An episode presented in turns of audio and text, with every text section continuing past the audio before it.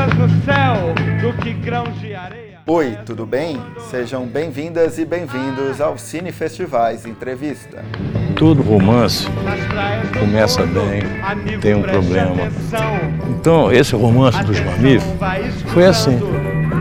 Ele aconteceu eh, do sorriso à porrada. Eu sou o Adriano Garretti, editor do site Cine Festivais, e nesta edição do podcast eu conversei com o André Félix, diretor e roteirista carioca que atualmente vive em Vitória, no Espírito Santo. O André dirigiu os curtas-metragens A Cor do Fogo e A Cor da Cinza e Valentina. E no final do ano passado, em dezembro, lançou nos cinemas seu primeiro longa-metragem, Diante dos Meus Olhos. O filme acompanha Afonso Abreu, Mário Rui e Marco Antônio Grijó, ex-integrantes do trio Os Mamíferos, que marcou época na cena musical capixaba no fim dos anos 60 e início dos anos 70. Acontece que essa banda nunca chegou a gravar um disco e acabou um pouco esquecida nesse cenário da música popular brasileira. A abordagem que o André tem no filme não é uma abordagem das mais tradicionais. Ao contrário de tantos documentários musicais lançados no cinema brasileiro recentemente, a estética que o André propõe não é aquela estética dos talking heads, de entrevistas que rememoram um fato histórico e que tem um tom nostálgico saudosista.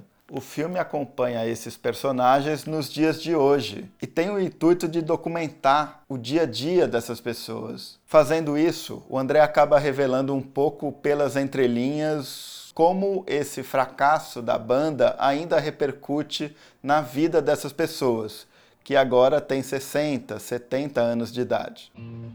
Eu fico preso Tô pensando em voltar a tocar. dentro da minha. Me dá uma saudade do palco danada às vezes. Em cumbuca você mete a mão uma vez, quando você aprende a tirar, você dá graça a Deus. Eu envelheci, Mário envelheceu, Crijó envelheceu, Arlindo morreu, Aprígio morreu. A gente se embrenhou aí no abstrato e virou fantasma. Dentro da minha vontade.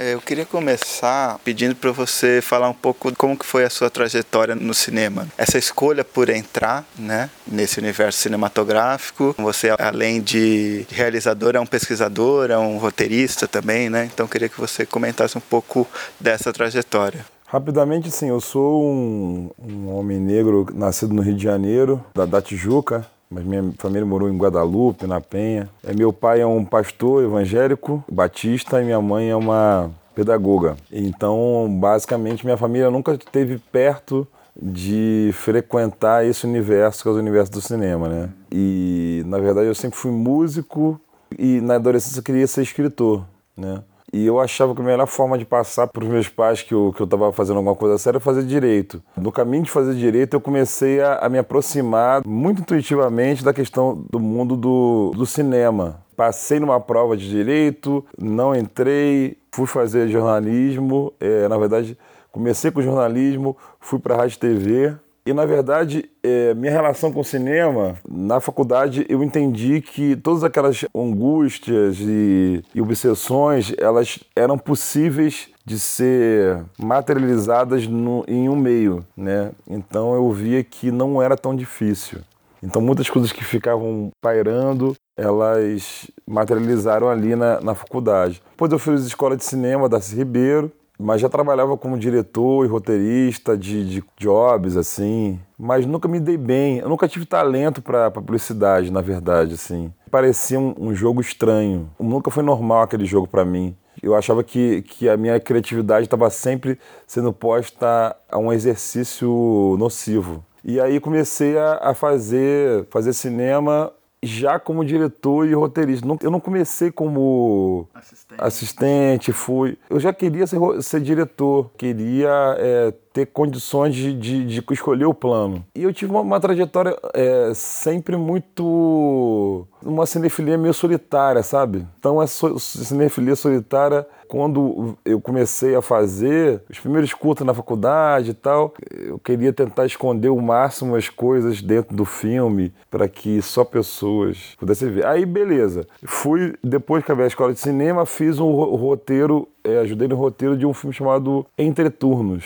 A gente filmou ele, ele no, em agosto de 2012. Eu fui o roteirista e diretor assistente. É um filme do edital lá de Vitória, do Edson Ferreira. E aí, durante o filme, eu tive muita, muitos momentos de, de raiva. E aí eu aprendi que roteirista não tem que ir pra set. Roteirista tem que fazer o roteiro e deixar a galera filmar e depois ver pronto. Mas essa experiência de, de ficar no set sofrendo, um sofrimento profundo eu tive no set, é, eu comecei a escrever no set o que eu não faria num set em que eu estivesse dirigindo a, a Vera. E aí, quatro meses depois, eu vou, vou filmar o, o A Cor do Fogo e A Cor da Cinza, que é o primeiro curta. E aí, eu, a primeira, primeiro curta que eu rodo festivais, ganho essa coisa de festival, prêmio, vender para canal e tudo. Quando eu estava terminando esse circuito de festivais, a gente ganhou o edital desse filme, edital de curta, mas eu falei assim, cara, eu tenho que fazer um longa logo eu observava que no Brasil, até aquele momento, ali 2014, uma galera que estava fazendo curtas lá desde a década de 90, quando chegava no longa, não conseguia dar conta. E era muito pela expectativa. Eu achava que muito pela expectativa do primeiro longa. Eu falei assim: eu já eu só tenho um curta, eu faço um longa e depois eu posso fazer curta tranquilamente, sem o peso da galera esperar o primeiro longa. Então, essa foi a minha estratégia. Só que demorou a gente montar, conseguir dinheiro. Aí eu fiz um outro curta, já morando no Rio, que é o curta Valentina, que rodou bastante também. É, começou em Edimburgo que é a única ficção que eu dirigi. Eu dirigi junto com Estevão é, Menegoso, que é um parceiro lá do Rio. E agora estou lançando o Diante dos Meus Olhos, e minha trajetória é meio essa, meio cigana, né? uma vida meio cigana, assim. Entendi. Pensando um pouco nas motivações que você teve para esses três filmes, eu não cheguei a ver o Valentina, mas os outros dois eu vi, né? E me parece que a gente pode talvez propor uma certa ligação entre eles pela coisa da preservação, da memória. Eu acho que são filmes que, em alguma medida, tentam tornar palpável um certo tipo de relação com a memória ou com a criação artística, né? Se a gente for pensar no, no Acordo do Fogo, tem é, essa coisa de efetivamente fazer é, uma gravação da novela com atores reais, né? E de alguma maneira tornar aquilo mais palpável. No, no caso do Valentina, pelo que eu vi, tem uma coisa da, da memória, da preservação também, né? E nesse você está retomando uma banda que foi apartada, foi apagada de um certo imaginário coletivo da música brasileira, né? Você vê algum tipo de ligação entre eles, motivações, etc? Não, total. Eu acho que nos três tem, tem eles, eles, aparentam ser uma coisa, mas alguma coisa falta ainda para eles efetivamente serem. No primeiro filme, o Wagner ele nos diz que tem uma televisão e fala que tem os programas e fala o nome dos programas e mostra pra gente os bonequinhos, mas aí sempre há uma pergunta, mas esses programas passam aonde? E não tem onde estão passando.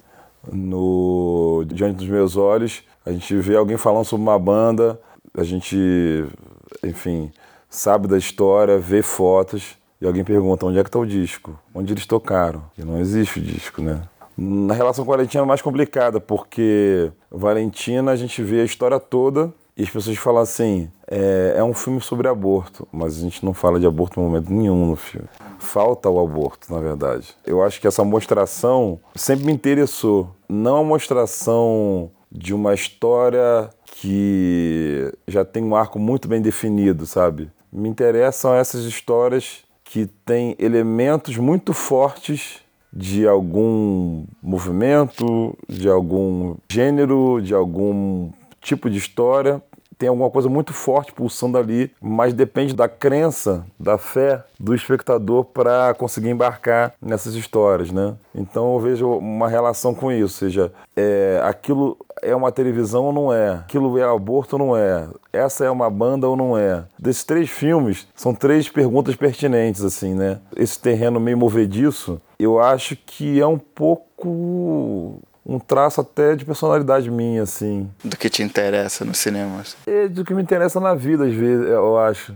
E acho que esse filme tenha e- esse elemento. O Diante dos Meus Olhos tem um elemento de você ver que parece uma banda, é, tem os ruídos da banda, né? Mas você não tem exa- exatamente o projeto gráfico do disco, você não tem as canções editadas, gravadas certinhas, as performances, a gente não tem isso. Então a gente fica o tempo inteiro fazendo um, um exercício muito interessante de crença de que é, aquilo que move a história realmente existe. Certo. Entrando já, talvez um pouco no Diante dos Meus Olhos, tem um momento do filme que é uma sequência com uma série de vídeos que parecem de YouTube, assim, e que se mostra um chroma key, drones, né? Então, de certa maneira, você acha que ali você está falando bastante de crença também? Cada vez que eu, que eu falo sobre essa, essa parte, eu, eu, falo sobre uma coisa diferente. Que foi uma coisa que eu montei durante um ano. Tem várias versões dessa, essa, dessa parte do Diante dos Meus Olhos. A primeira coisa, assim, é que dentro de um, de um certo inventário de imagens, eu achava, e eu acho que uma banda também é o número de imagens que ela consegue multiplicar. Um dia eu estava viajando num avião desses que tem a telinha em, em cada banco e o primeiro programa que apareceu era um show do Caetano Veloso. Estava no, no fundo do avião e eu vi todas as cadeiras vendo Caetano Veloso. E aquilo me assustou muito. Me assustou porque eu estava tentando fazer um filme de uma banda que não tinha praticamente quase nenhuma imagem. Ou seja, eh, o cinema como se tivesse progressão aritmética e essa galera tem progressão geométrica, a, multiplicação das imagens. Então, é, essa era uma questão que apareceu. E depois veio uma, a questão de, junto com essa, que é o que representa colocar essa imagem no mundo. Colocar não só essa história enquanto conteúdo informacional, mas também como conteúdo de imagem, né?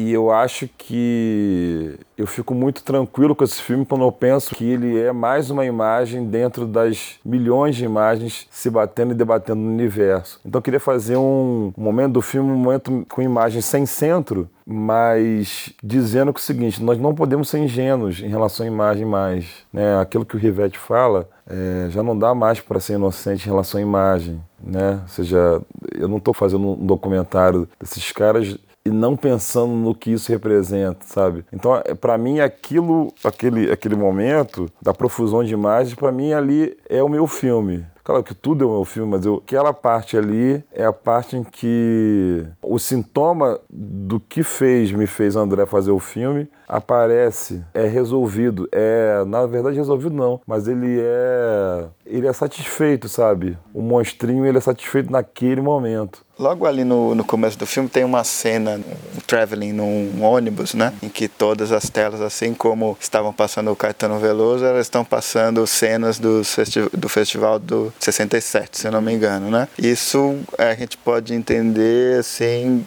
por duas vias. Uma primeira delas, mais fática, no, no sentido do que que a gente lembra dessa geração, né? Dos anos, do fim dos anos 60 e início dos 70. E geralmente é a Tropicália, né? outros nomes que não o, o, dos mamíferos. Né? E por uma outra via tem a questão de uma série de documentários musicais né, que se estabeleceram, principalmente no, nos anos 2000 aqui no, no Brasil, viraram uma espécie de gênero. Né? Tem até festival para documentários musicais e que criaram um certo tipo de estética, né? de talking heads, muitas vezes, de uma atenção com a informação. Né? Então eu queria que você falasse um pouco sobre essas duas coisas coisas que estão presentes naquele plano e qual era importante para você estabelecer aquilo desde o início, assim? É, ali é, tem a coisa do, do de 67, porque eu entendo que ali é o começo da MPB, né? E a MPB como um projeto não só de música, mas um projeto, um modelo de negócios é, muito vascularizado, um modelo de negócios que, de certa forma, está par e passo com, com a história do Brasil, a história da televisão, da produção de imagem no Brasil, né? Se a gente pegar de sítio do Pica-Pau Amarelo até Avenida Brasil, passando por é, Cidade de Deus e chegando em A Vida Invisível ou Bacurau, todos esses produtos são entremeados pela música popular brasileira, né? Por essa MPB. Então eu acho que ali, ali é um pouco o começo da MPB. Eu acho que é o nascimento, a, a fundação para mim, enquanto modelo de negócio. Claro que existia antes a Bossa Nova, mas a MPB para mim começa em 67, naquele festival. E ao mesmo tempo, eu acho que esse é um, é um, é um filme que reflete sobre os documentários musicais mesmo, sobre essa relação talking head, imagem de arquivo, performance, uhum. sabe, musical. É, ele, à sua maneira, tem isso, mas ele, ele não privilegia esse, esse sistema de imagens, sabe? Tanto que no, no festival, aquele festival de música, como é que é? Inedit. Inedit, ele não selecionou. Não selecionou porque eles não consideravam um documentário musical. Hum. E eu achei, embora eu queria ter passado, eu achava que era uma provocação boa, eu também achei que fazia sentido não passar. Eu olho para esse formato que é o formato de, de broadcast, né? E também me, me coloca saber que lugar é esse que esse formato de broadcast ganhou no nosso sistema de sala de cinema, né? Não sei se é bom ou se é ruim, mas é só entender esse lugar do formato broadcast na sala de cinema. E aí volta essa imagem, essa imagem do ônibus, ela é uma tentativa de recriar essa imagem que eu te falei no começo do avião. Ou seja, não é só o que está na, na televisão, é quantas telas são essa progressão, essa multiplicação que tem já ao infinito a figura desses caras, né? Eu tô falando de Caetano, Chico, Gil, mas enfim, podia ser Milton, Elise e tal. É, tentando não ser inocente achar que, que um documentário. Porque tem um pouco isso, né? O documentário ser o elemento que vai restituir a glória a uma geração que ficou esquecida. Isso eu acho, acho de uma ingenuidade que não, não dá mais pra gente ter. Tentando ser sóbrio em relação a essa questão, que eu acho uma questão fundamental, assim, né? A difusão das, das imagens através do cinema, ela está em um lugar diferente da difusão dos multimeios que, que esses caras conseguiram fazer a imagem deles circular. Um pouco é por conta desse modelo de negócio chamado, também é um modelo de negócio o MPB, hum. né? Lá os Midanes da vida, os, os é, Walter Clarks da vida, Guto Graça Melos da vida, eles são parte desse, desse, desse jogo que eu acho extremamente legítimo. Não estou criticando, não, eu estou falando que é um, o filme também é um pouco sobre isso, sobre pensar uma banda no Espírito Santo, que talvez seja o estado, um dos estados mais mais bastardizados, mais relegados do, do Brasil, mais do que os estados do Nordeste mesmo. É uma, uma, banda, talvez uma das mais importantes de um estado inteiro, não ter conseguido gravar um disco, né? Dos anos 60. Não ter conseguido entrar nesse modelo de negócios, né? Que hoje todo mundo está colhendo os frutos eles não colheram. E não porque eles fossem melhor ou pior do que ninguém, mas é, não aconteceu. Então, o filme, essa primeira cena é um pouco sobre isso. Hum, pensando um pouco nessa comparação com esse outro tipo de documentário musical, né? Me parece que eles são geralmente muito voltados para a questão do passado, né? São entrevistas que o tempo inteiro estão rememorando o que aconteceu. Por exemplo, Uma Noite em 67, rememorando aquela noite, o que, que aconteceu, mas muito pouco preocupados com o presente, né, com as marcas que o tempo deixou naquelas pessoas e tal. Me parece que o seu filme faz um gesto no sentido oposto, né? É, então queria que você comentasse um pouco sobre isso. A primeira vez que essas pessoas aparecem para um público maior, assim, né? Então, como eu também não tinha muita imagem de arquivo, é, logo no começo eu defini que seria um filme sobre eles hoje, e ao mesmo tempo é um filme também em que a gente investigou sobre o sonho, o sonho deles de ser uma banda, como estava naquele momento o status desse sonho. Nesse momento que a gente conseguiu descobrir que o filme era também sobre isso, e eu acho que a gente descobriu no set, é, nas pré-entrevistas, a gente é, é descobriu que para eles, eles, eles falar de outra coisa. E eu fiquei muito à vontade de falar assim, cara, não precisamos fazer esse filme. Eu, eu vi que não era isso, não é que eles não quisessem falar, é porque era muito dolorido falar, né? Quando foi exibido em Vitória a primeira vez, o irmão de um deles chegou e falou assim: é uma ferida aberta ainda, 40 anos depois.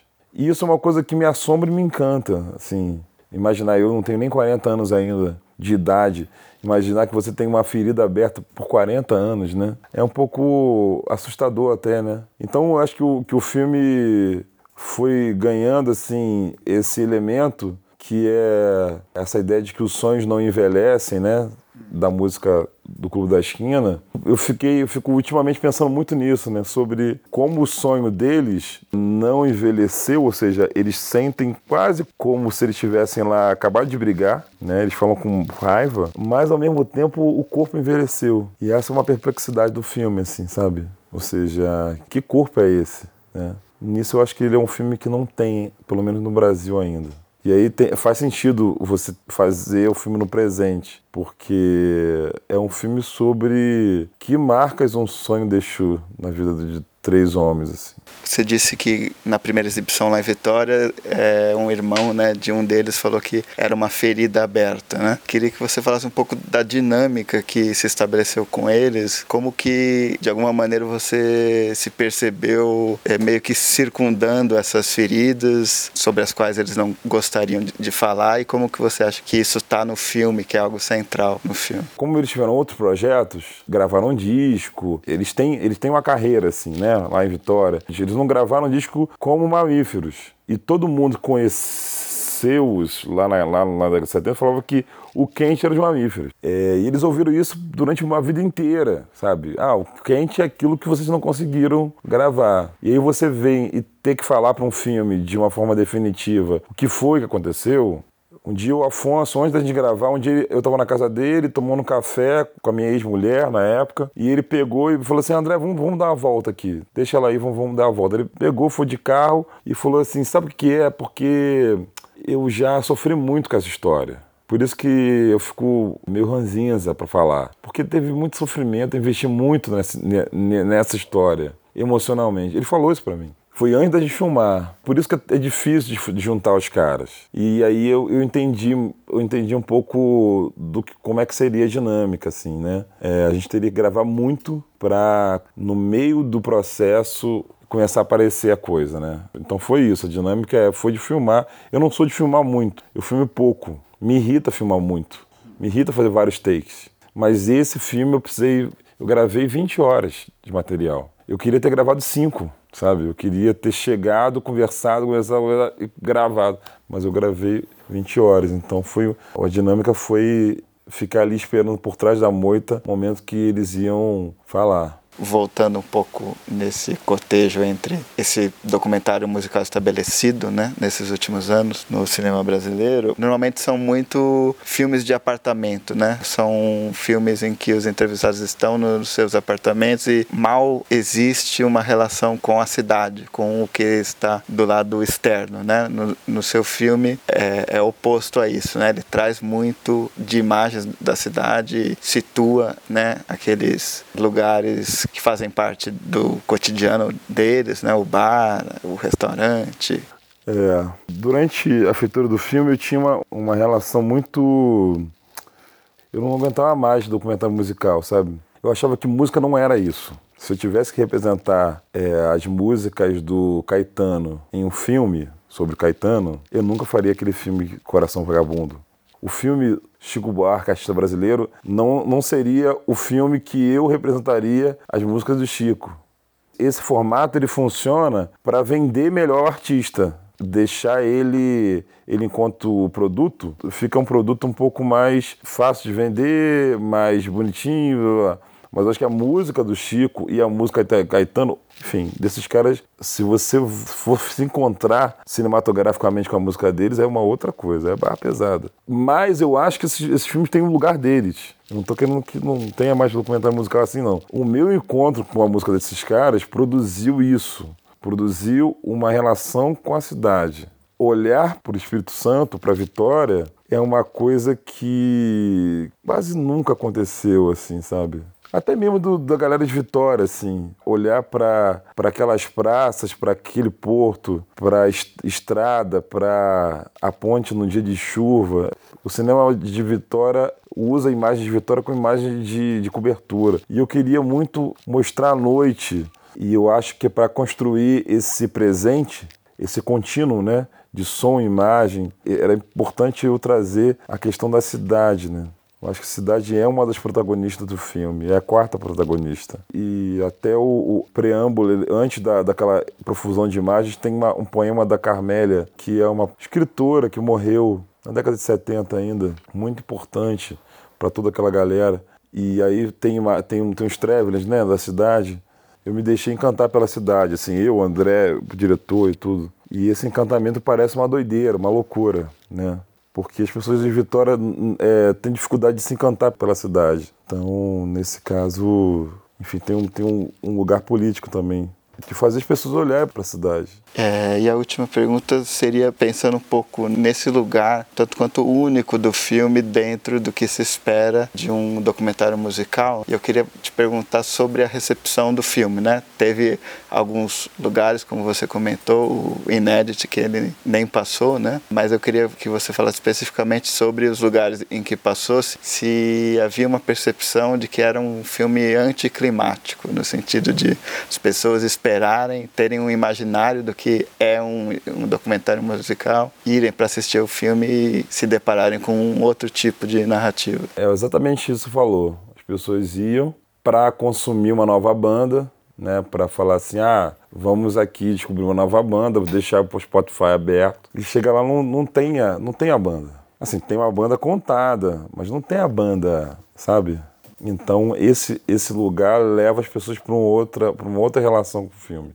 Mas tem uma grande banda possível ali. Tem todos os elementos. Falta o registro. né? Então o, o- o filme funciona, funcionou um pouco nesse lugar, sabe? As pessoas irem com o espírito e saírem meio, meio estranhas, assim. Meio preciso pensar um pouco mais sobre o que aconteceu aqui. Eu tenho essa sensação com o filme. Que as pessoas chegam e falam, pô, pensava que seria uma coisa e fala de outra coisa. E depois eu te escrevo, assim. Muita gente me escreveu depois. Muita gente. Muita gente que mora, mora lá me escreveu depois, bem emocionada. E muita gente falando sobre cinema. Falando assim, ah, esse, é um- esse não é um filme como um documentário musical clássico e tal. Então tem um pouco isso também. Acho que é isso. Podemos fechar. Obrigadão, André. Obrigado você. Agora. Há mais estrelas no céu do que grãos de areia nas praias do mundo. Há